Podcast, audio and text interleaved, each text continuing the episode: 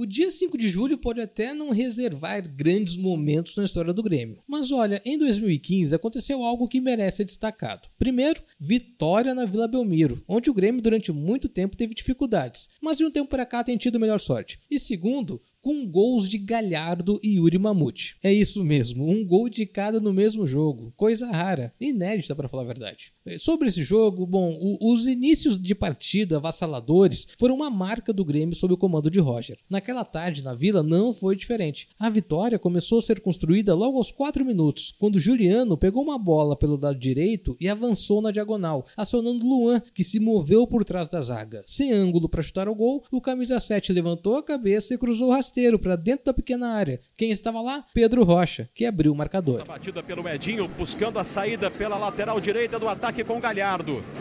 Aí o toque do Luan para o Galhardo. Juliano é quem domina agora. Escapou do Caju, vai levando. Juliano, chega o Grêmio, passe é para o Luan. Chegou para o Luan na área, rolou para trás. Gol!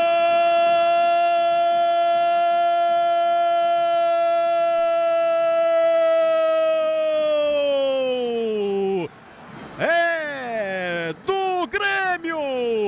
É de Pedro Rocha com quatro minutos do primeiro tempo. Veja aí como chegou fácil. Luan recebeu, trouxe para trás. De novo aos quatro, só que do segundo tempo, aumentamos a vantagem com o lateral direito Galhardo. O Santos descontou pouco depois com o Ricardo Oliveira, mas o Yuri Mamute, aos 35 do segundo tempo, meio atrapalhado do jeito dele, fez o terceiro e fechou o placar.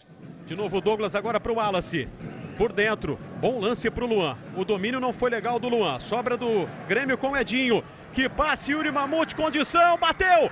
Gol!